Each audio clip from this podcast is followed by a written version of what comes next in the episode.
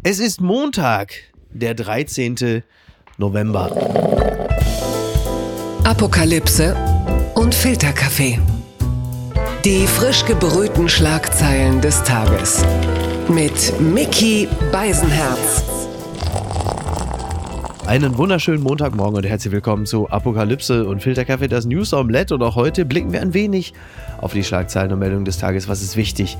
Was ist von Gesprächswert? Worüber lohnt es sich zu reden? Und sie hat das ganze Wochenende Tageszeitung und Wochenendbeilagen gewälzt, um auf den Punkt fit zu sein. Der Welt größter News-Junkie, die Frau meines Herzens, Niki Hassania. Guten Morgen, Mickey. Guten Morgen, Niki. Niki, ähm, hast du es mitbekommen, dass es keine Pandas mehr im Washingtoner Zoo gibt? Die USA mussten die Pandas wieder zurückgeben an Xi Jinping. Also die, die Pandas namens Tian Tian, Mai Xiang und äh, das Jungtier Xiao Qi Ja, die, die Panda-Bären zurück zum Puh-Bär. das ist richtig. Mein Gott, diese Chinesen, das ist ja wirklich der absolute Wahnsinn. Bei dem Geburtenrückgang, da müssen sie sich jetzt mittlerweile schon von den Pandas zeigen lassen, wie es Liebe machen funktioniert. Das ist wirklich, das ist Blamage ist das doch wirklich.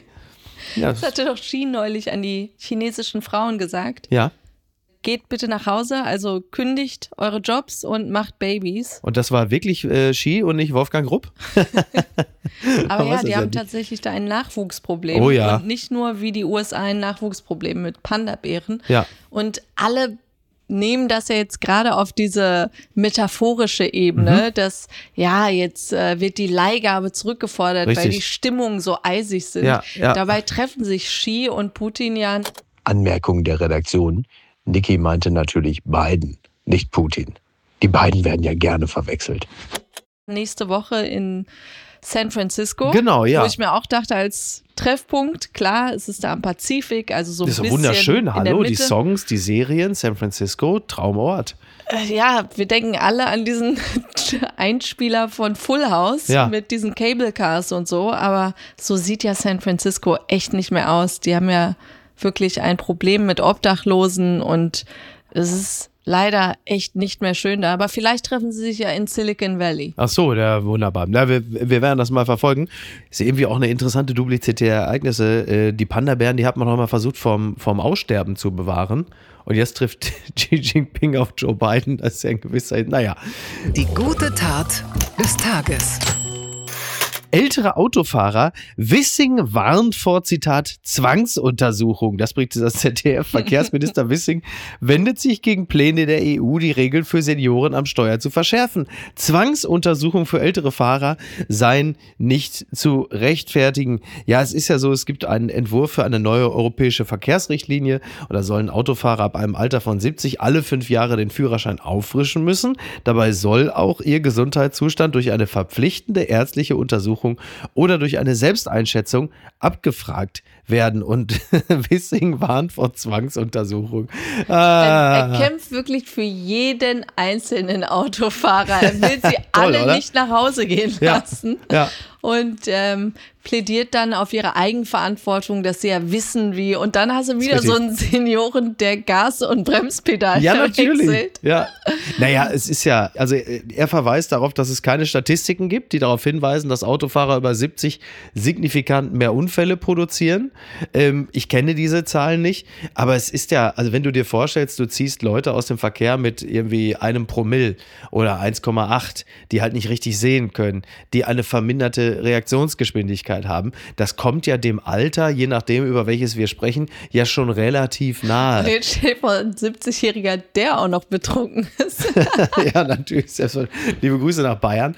Ähm, nein, also ich verstehe natürlich auf der anderen Seite, ähm, also es gibt ja immer Leute, die dann sagen, ja, dann soll der mal seinen Führerschein abgeben, was ja für Menschen ab einem gewissen Alter ähm, dann schon so die Vorstufe des Sackbahnhofs des Lebens ist, weil es natürlich ein unglaublicher Verlust der Mobilität. Ja, und ich und dann verstehe, wohnst du vielleicht eben nicht in Berlin, also Genau. in der Innenstadt oder sonst was Ja. und äh, brauchst das Auto und das bedeutet einfach viel und ja, Aber Zwangsuntersuchung ist Ja, natürlich das ist auch schon wieder das vom, vom. Wording ist schon wieder so geil, ne?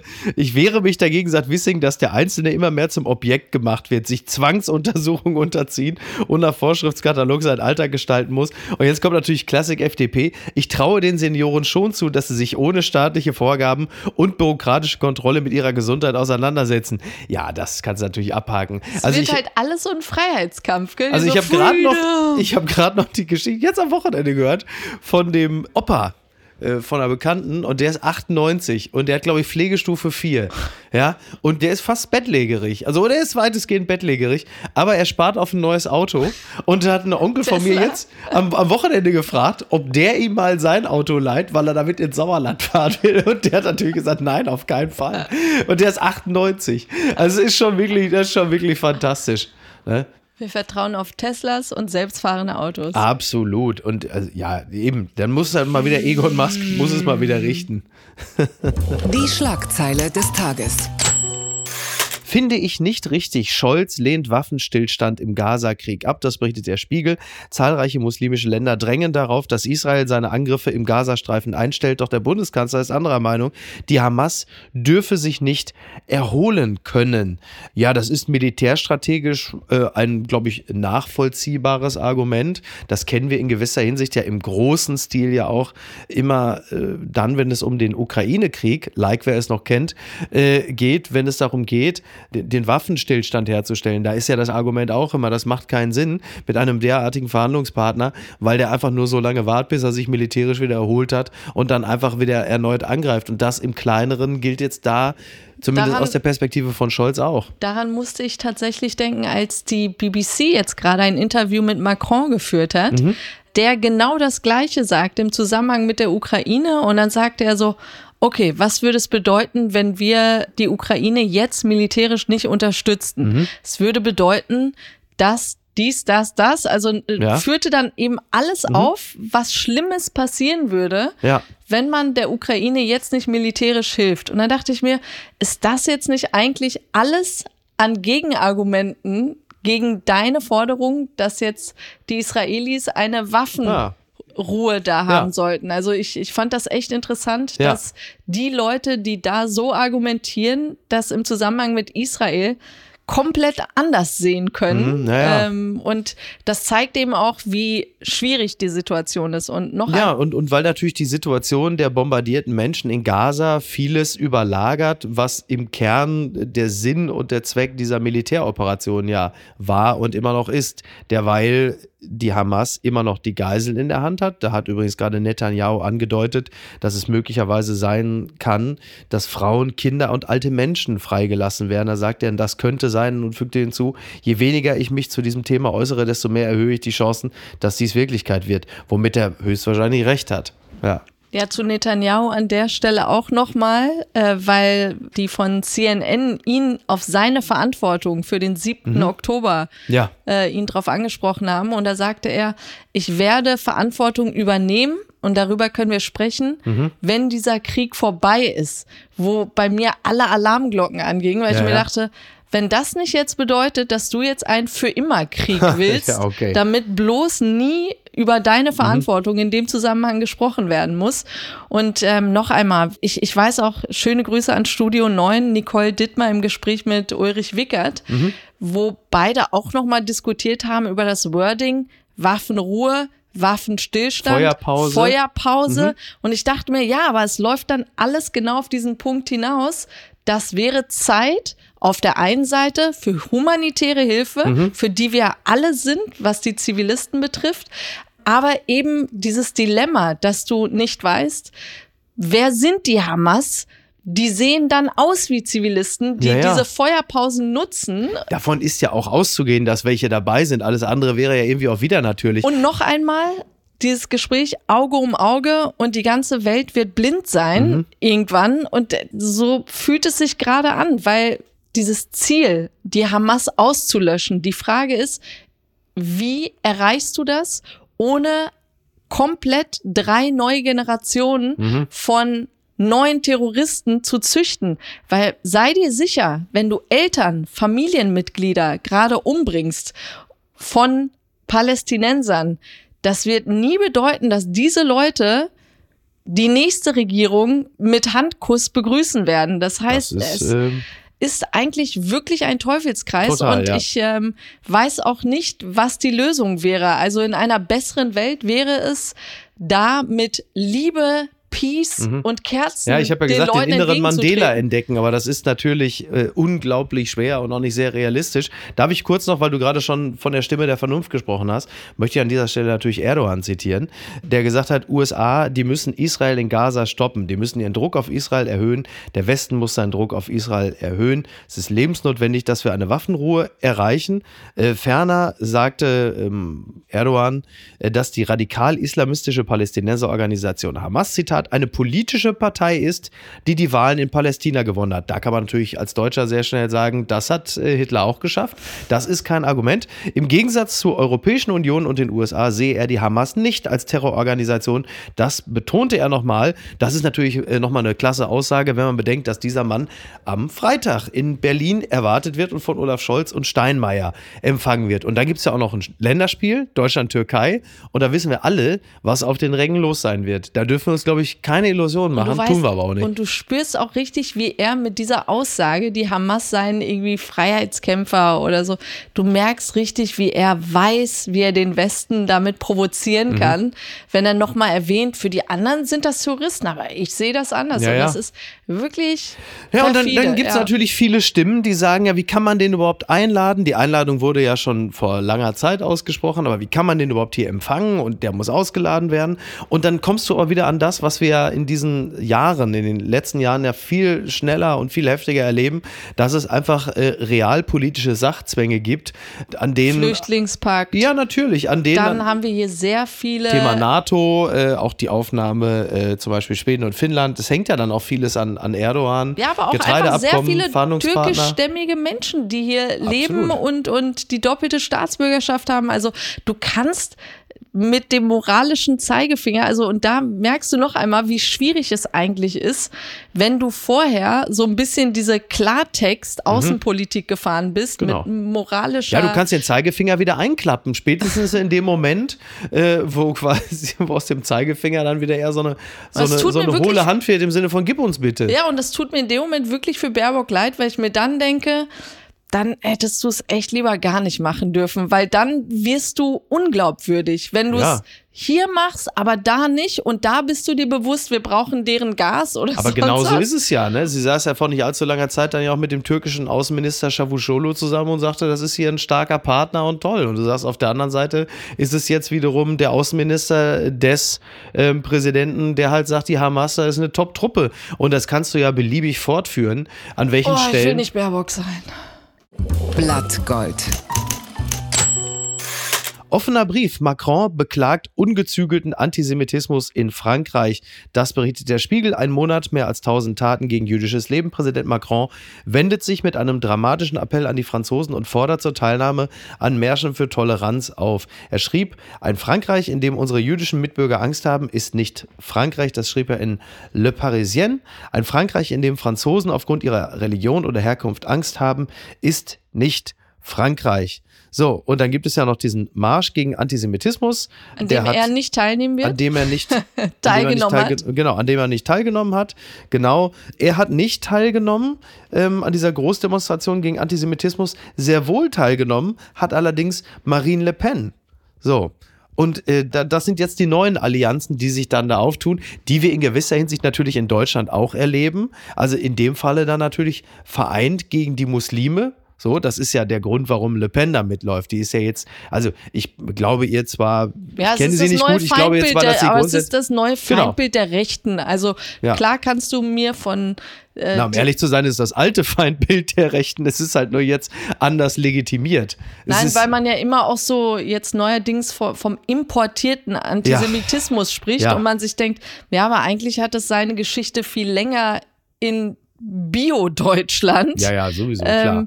Aber natürlich sehen wir alle, dass der Antisemitismus, wie wir ihn jetzt neuerdings auf den Genau. Straßen sind, tatsächlich eher aus muslimischen Ja, Bubbles natürlich. kommt. Klar, ich Und, meine, Robin äh, Alexander hat sich ja bei Maischberger, da war er natürlich wieder einmal MVP, hat sich ja unter anderem darüber ausgekotzt, dass äh, in Neukölln, wo er lebt, es einfach äh, seit Jahren Laden gibt, die halt einfach äh, T-Shirts oder Poster verkaufen oder Fahnen, wo Israel nicht auf der Schals, Karte Schals. ist. Charles, okay, Charles. Nee, heißt Robin. ah, Entschuldigung. Naja, und, dass er sich gefragt hat, warum wird das nicht gestoppt? Und das ist ja auch ein nachvollziehbarer Einwand. Und das natürlich ist das ein berechtigter Vorwurf zu sagen, da ist einiges liegen geblieben. Und das ist ja auch, ist ja auch gut und richtig, dass man das jetzt aufbringt und sagt, da müssen wir wirklich was tun. Aber was wir ja gerade erleben, ist dann, dass man ganz viel sagt, ja, da brauchen wir jetzt Bildung und Aufklärung in der Schule. bitte. Ist ja auch alles, ja, ist ja alles okay, kann man ja machen. Aber das ist natürlich, wie übrigens vieles im Schulsystem, völlig verpasst, völlig hinüber und äh, für die nächsten 10, 20 Jahre natürlich nicht umzukehren. Das heißt, was du jetzt gerade hast, ist natürlich die volle Härte des Rechtsstaates, wie man so schön sagt. Aber stimmt natürlich auch. Das ist das, wie du dem An dieser in Stelle diesem aber Falle jetzt erstmal beikommen musst. zu diesem Bildungsargument übrigens auch. Also ich weiß nicht, wie es zu deiner Schulzeit war, aber wir wurden ja wirklich in allen Fächern eigentlich mit Mhm. dieser Thematik wirklich gut gebildet. Ja, allerdings, Die Frage- gut, kurzer, ganz kurzer Einwand nur, gut gebildet bedeutet aber in meinem Falle, man wurde ganz viel mit Zahlen und Daten konfrontiert, Aber wir aber aber wenig auch- mit haben- persönlichem. Nee, wir haben, wir haben auch echt Filme gesehen, Ja, wo, wo ich mit, mit nicht 14 stattgefunden. auch wirklich weinen muss. Das Okay. hat mich zutiefst berührt. Aber Ja. die Frage ist wirklich, was ist stärker? Familie, Mhm. äh, dein soziales Umfeld oder deine Lehrer Ja, ja, klar. und da, wo du eigentlich nur in Anführungsstrichen ein paar Stunden am Tag bist. Ja, ja. Und wenn du dann nach Hause gehst und das andere Mhm. aber viel dominanter ist, ähm, heißt Ja, soll an dieser Stelle dann auch wieder in der Schule das begradigt werden, was dann halt zu Hause das, vergurkt wird. Genau, ne? das ärgert mich gerade, weil es in dieser Debatte so heißt, ja, die sind nicht gut ge erzogen oder gebildet worden, wo ich mir denke so, nein, ey, schieb das jetzt bitte nicht auf Lehrer- und Bildungspolitik ab, so, das Ja. Äh, muss zu Hause stattfinden. Total. Söder ist. Ein feiner Kerl, der Friedrich Merz gratuliert. Du hast es gesehen. Friedrich Merz hatte, Woche, also hatte glaube ich, am Wochenende Geburtstag und dann siehst du dieses Bild. So freundlich und Wie- lieb. Ja, wie, wie dann, das ist ja aus dieser Fotostrecke, wo äh, Söder und Merz da irgendwo, ich glaube, in Bayern sind und Söder zeigt Merz Ziemlich so sein Bayern. Freunde, ja. Genau, da gibt es ja dieses eine Bild, wo sie auf dem Steg sind und Merz sagt so, schau, da vorne hier. Also zeigt in die Richtung und Merz guckt wie so ein Depp hinterher. Das war im Grunde genommen so ein bisschen, schau, hier habe ich meine Gegner regelmäßig in den See gestoßen. Und jetzt kommt dieses Bild, wie dann Merz wie Opi da auf der Bank sitzt und Söder sitzt so ein bisschen bei, hat so ein bisschen einen Hauch von Pflegestufe 3, muss man sagen. Und Was, ähm, der hatte so richtig pfiffige, freche Haare, die er so Söder. zerzauselt Meinst du, er hat doch einfach nur gesagt, waren. ich sehe geil aus? Ich glaube, er fand sich ganz gut äh, drauf getroffen Ja. und gleichzeitig wollte er so für das Publikum so deutlich machen, Merz ist jetzt alt. Nee, er hat ja geschrieben, lieber Friedrich, ich gratuliere ganz herzlich zum 68. Geburtstag. Du hast einen klaren Kompass für die Union, richtungsweisend. Aber ich glaube auch, er wollte einfach nur schreiben, der ist jetzt auch schon 68. Der ist jetzt alt und schaut mal Richtung Biden. Ja. Das blüht ihm jetzt demnächst. Er ist der Roomba, der so, das Orientierungslos. lasse ich nicht zu. So redest du nicht über meinen Friedrich Merz. Die unbequeme Meinung. Da kommt er nochmal. Äh, die Presse Augsburg äh, zitiert das hier. Merz, Grüne müssen an Kompromissfähigkeit arbeiten. Der CDU-Vorsitzende Friedrich Merz hat dem hessischen Ministerpräsidenten Boris Rhein Erfolg gewünscht, nachdem bekannt geworden war, dass er mit der SPD eine Koalition aushandeln will.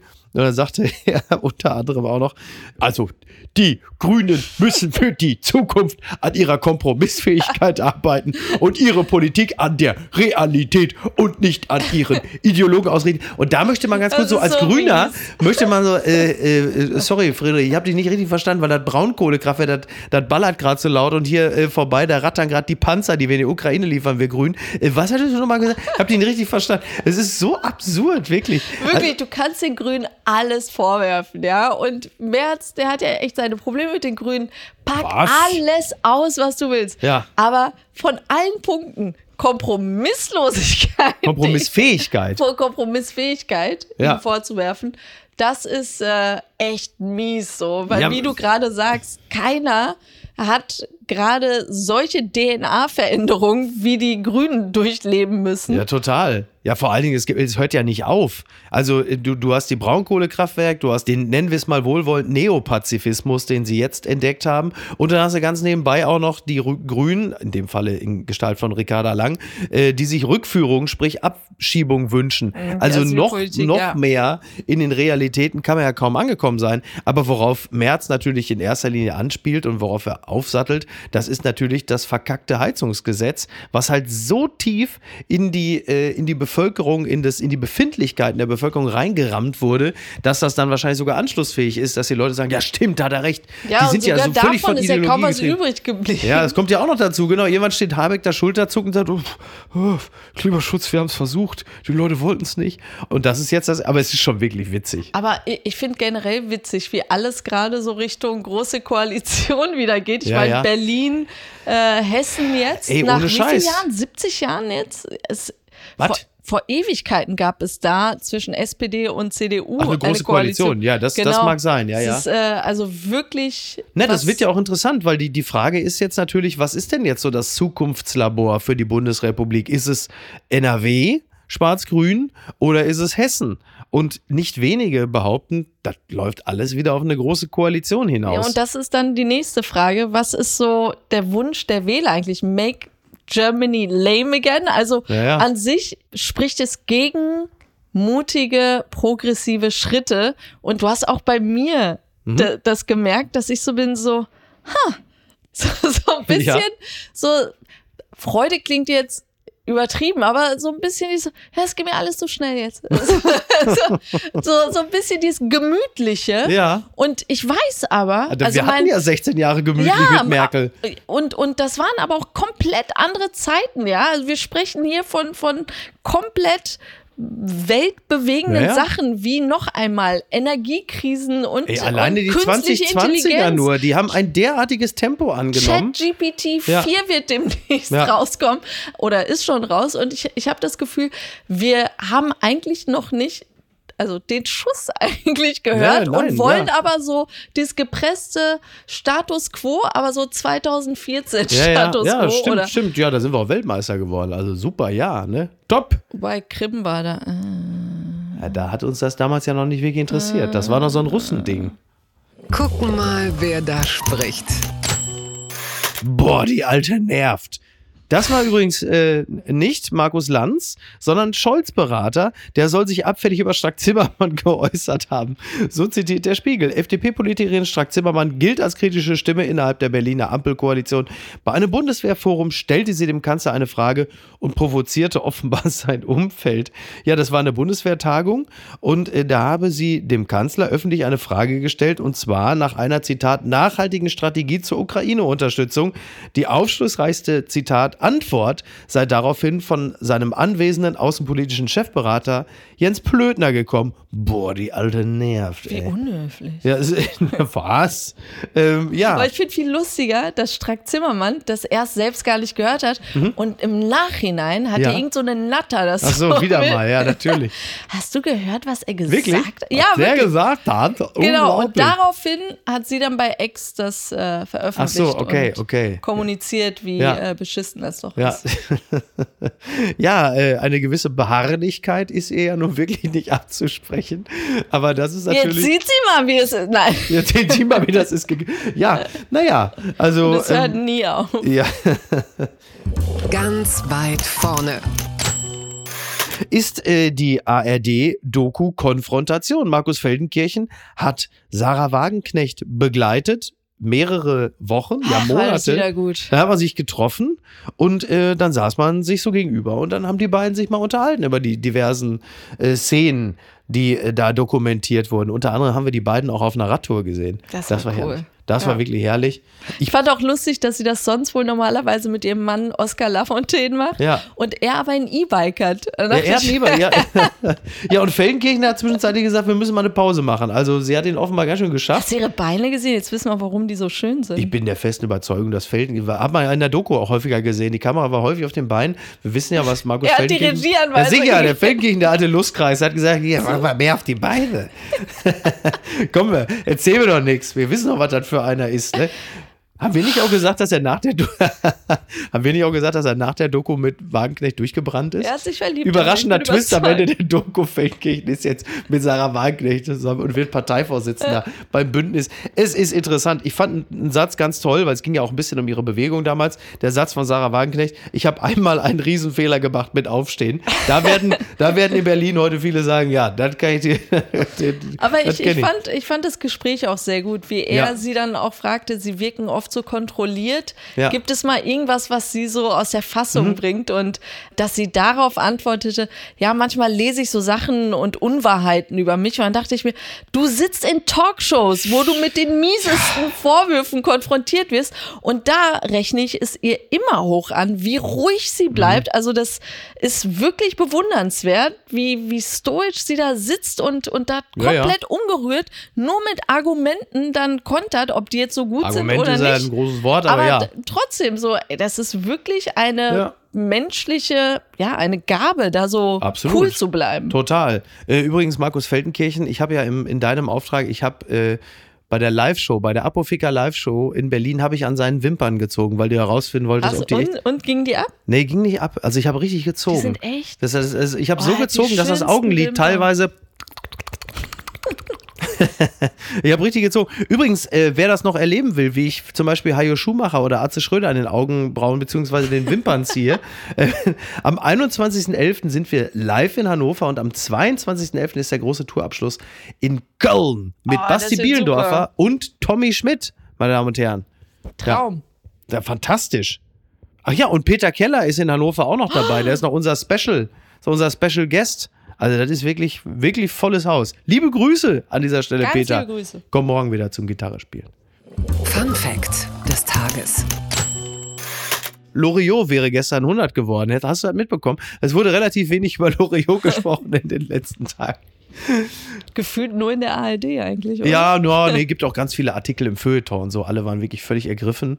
Und äh, was bedeutet dir der Mann? Ich muss ja echt gestehen, ich, ich finde ihn wirklich knuffig und süß und ich möchte gar nichts seiner Bedeutung für Deutschland, Nachkriegsdeutschland. Knuffig und süß. Na, ich, wirklich, der scheint ja ein Big Deal gewesen zu sein. Ja. Aber für mich waren drei Sachen in Deutschland. Flüchtlingsmädchen, Niki, schändet. Größten Humoristen. Nein, für mich waren so drei Sachen in Deutschland Ja, Anzeichen dafür, dass egal wie sehr ich mich integriere, ja. ich nie hundertprozentig deutsch sein werden kann. Und das ist einmal Loriot, Mhm. dann die Band Pur und Dinner for One. Das Das waren so drei. Sachen, die ich nie verstanden habe, die alle um mich herum geliebt haben und Unverschämtheit. ausgeflippt sind. Und Ja. ich saß immer am Rand und dachte mir so, wo ist Bahnhof? Also bei Pur hast du völlig recht, das ist dein Kompass absolut richtig eingestellt. Abenteuer. Der Eintritt kostet den Verstand. Und da würde man sagen, das ist ein Obolus, den in Deutschland wirklich offensichtlich sehr viele Grüße, entrichten. Liebe Grüße an Lorena, sie Ja, war das stimmt doch, nein. Lorena Ray, ja, das, also mein Gott. Küsschen. Naja, und Dinner for One ist natürlich die langweiligste und ödeste Kacke, die jemals in Deutschland aufgezeichnet worden ist. Das ist völlig richtig. Aber Loriot muss man sagen, er hat damals, als er dann äh, in Deutschland auf den Plan kam, er, er, er Das ist ja, Beating Chief. Das ist wirklich ein sehr guter Sketch. Also es gibt zwei, drei Sachen, die wirklich den sehr, sehr gut sind. Die Nudel, die Spinat zwischen den Ja. Zähnen, die Nudel. Aber also er hat schon in der Zeit den Deutschen wirklich den Spiegel vorgehalten. Aber was ich interessant war, ich saß mit meinen Eltern, äh, saß ich in der Küche und meine Eltern sind ja Mitte 70 beide, ja, und die haben gesagt, jetzt am Wochenende, die, die sind ja genau die Generation. Die haben gesagt, wir haben am Wochenende haben wir Loriot geguckt und meine Mutter so, also ich muss wirklich sagen, als ich das gesehen habe, was für eine langweilige Scheiße. Toll. Ich, hab Ah, wirklich, ich liebe meine Eltern, aber da war ich noch mal ein Stück stolzer. Die haben wirklich gesagt, also im Nachhinein, und da haben die auch gesagt, wir haben da früher echt drüber gelacht und wir haben wirklich da in die Hände geklatscht und die Männer in der Badewanne und jetzt guckst du dir das an. Es ist einfach Meinst du, so werden wir jemals über die Simpsons reden? Glaube ich kaum. Unterm Radar. Katzen-Corona. Das kann ich, aber- kann ich nicht vorlesen, so sag mal, wo sind wir? Katzen-Corona, nein.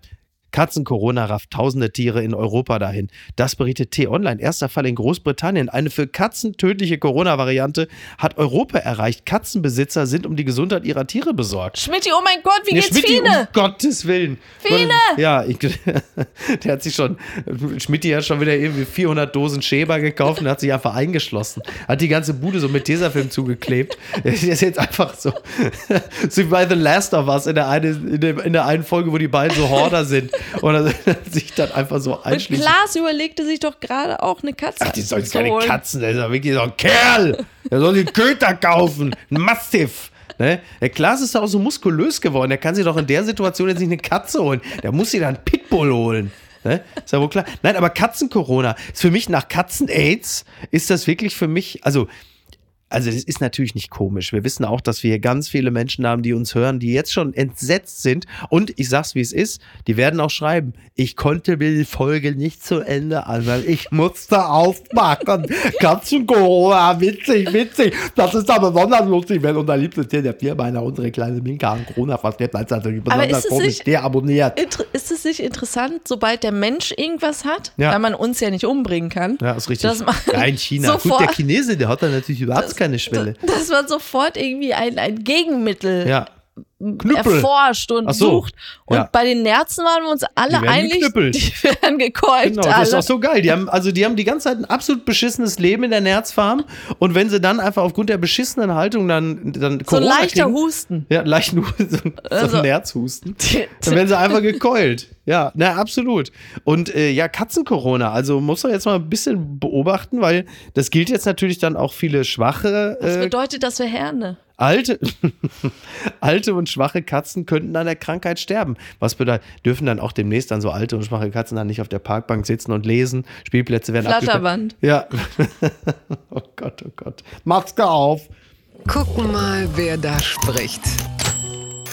Thomas Gottschalk in der Zeit. Ich bin ein Gesichtsvermieter.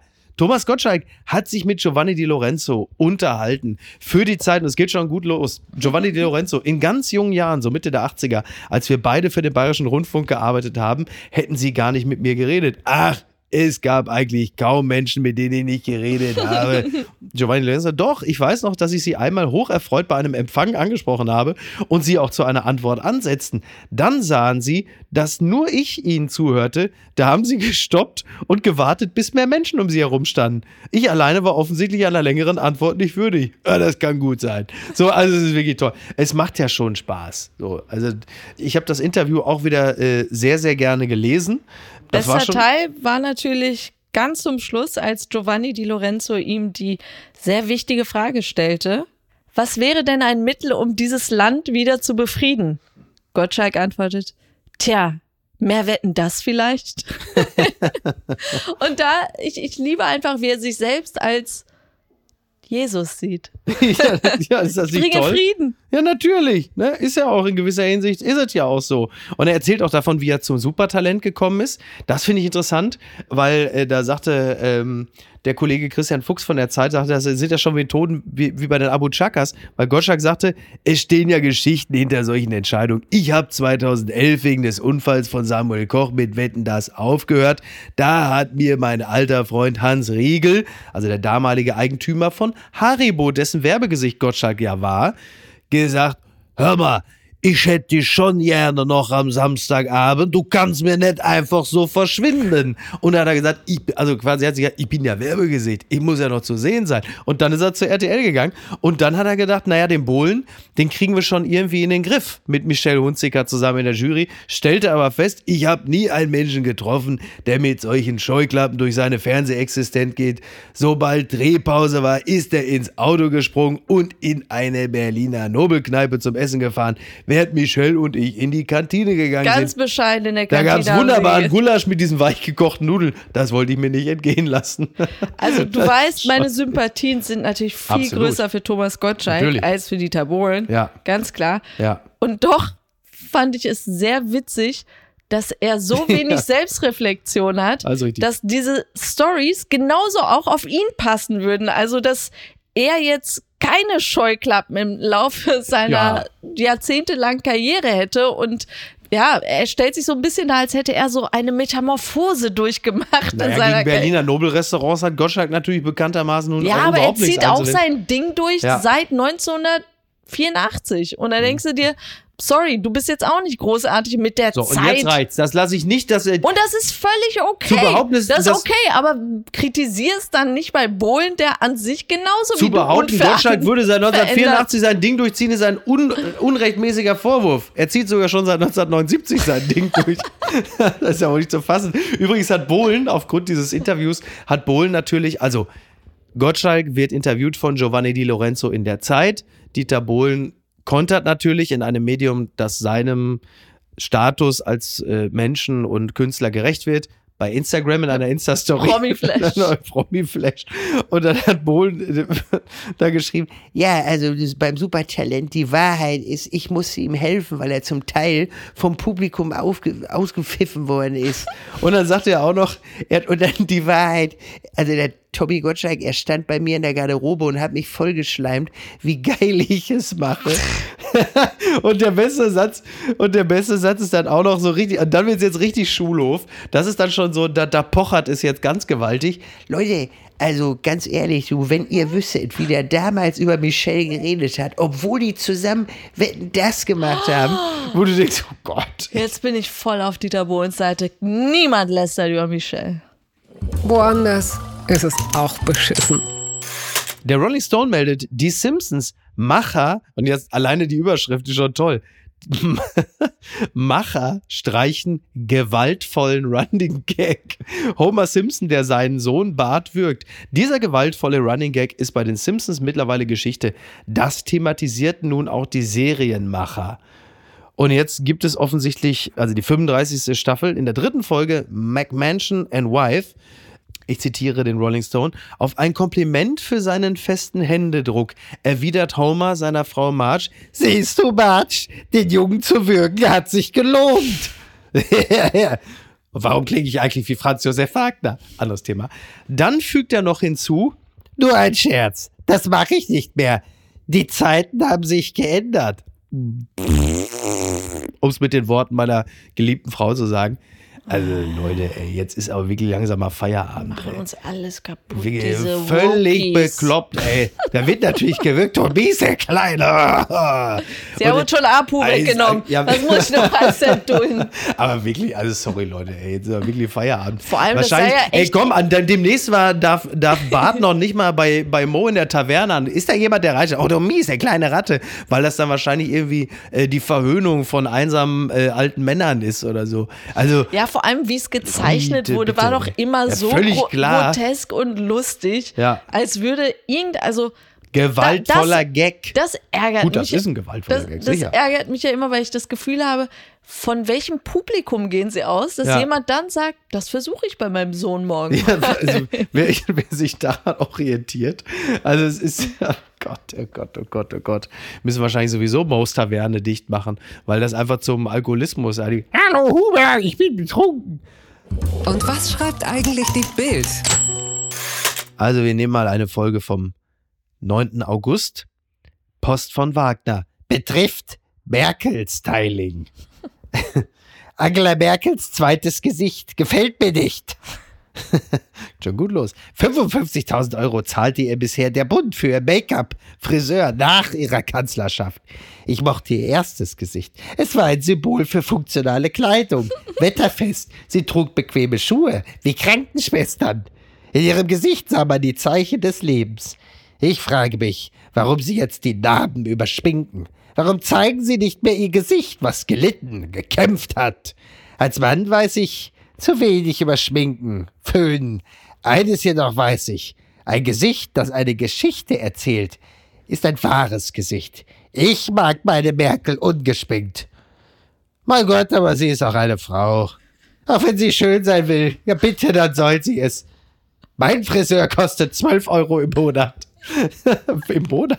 Herzlich dir, Franz Josef Wagner, das ist auch so geil, weil er geht halt einfach trotzdem jede Woche zum Friseur. Ich Und so für lachen. 12 Euro im Ich Monat. musste so lachen bei Narben im Gesicht, als wäre Merkel, Mel Gibson in der Mann ohne Gesicht, so mit so einer komplett vernarbten Visage. Natürlich.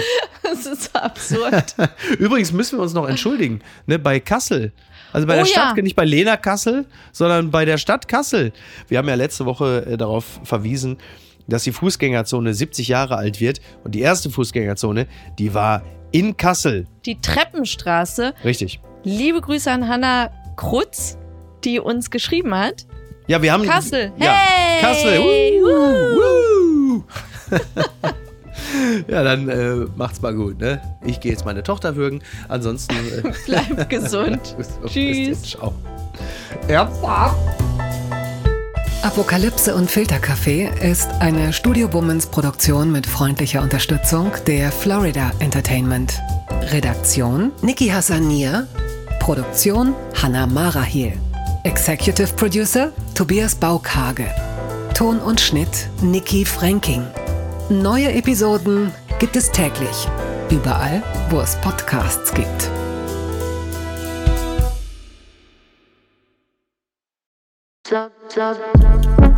Buh, Stefanie Giesinger hier. Mit mir habt ihr nicht gerechnet, oder? Ich bin nur kurz hier, um euch über meinen Podcast zu erzählen, G-Spot. Bei dem spreche ich über alle möglichen Themen, wie zum Beispiel Sex, Feminismus, Beziehungen und auch vergangene Beziehungen. In der aktuellen Folge spreche ich mit meinem Ex-Partner Markus Butler über alles, was wir so erlebt haben, was wir vielleicht sogar bereuen, wie wir uns jetzt fühlen, wie wir Liebe sehen und was wir uns für die Zukunft wünschen. Also, falls ihr Lust habt reinzuhören, würde ich mich sehr freuen. Bis dann!